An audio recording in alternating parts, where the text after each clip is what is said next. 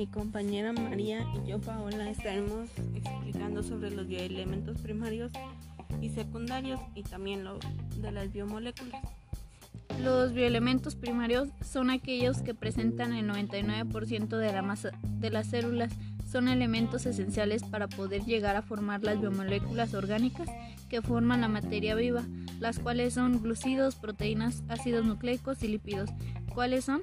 Carbono. El carbono se asocia con otros carbonos formando cadenas con el nombre de macromoléculas. Los enlaces que forman las macromoléculas de carbono para llegar a formar compuestos que son estables debido a que esto es muy fuerte es el elemento mayoritario de los seres vivos. Hidrógeno, componente que forma el agua, es, es esencial para la vida de los seres vivos y es una de las moléculas más abundantes para ellos. Oxígeno se caracteriza por su carácter electronegativo, se utiliza para obtener energía mediante el proceso de respiración.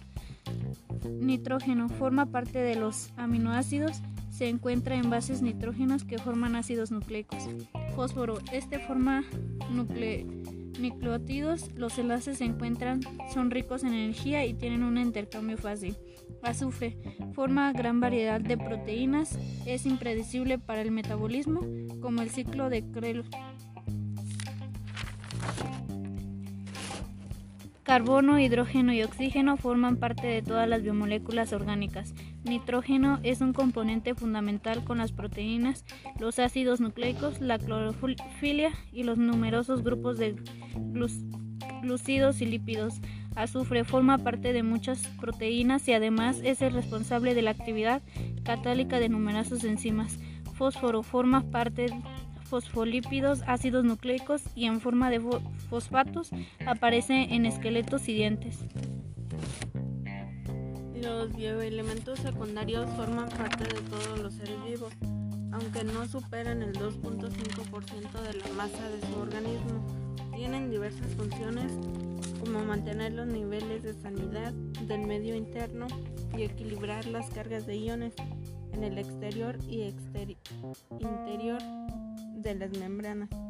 Su función biológica de los, de los bioelementos secundarios es el sodio, el potasio y el cloro, que se encarga de llevar a cabo la transmisión del impulso nervioso, lo que es vital para la vida.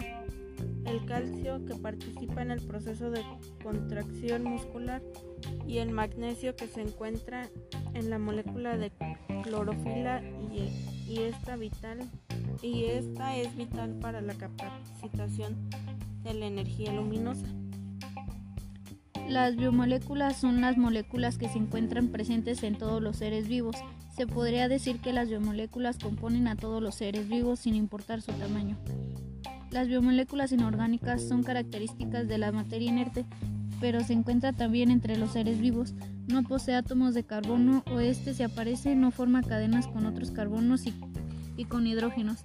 Son todas aquellas sustancias que carecen de átomos de carbono en su composición química, excepto el dióxido y monóxido de carbono. Ejemplo, agua, sales minerales y gases.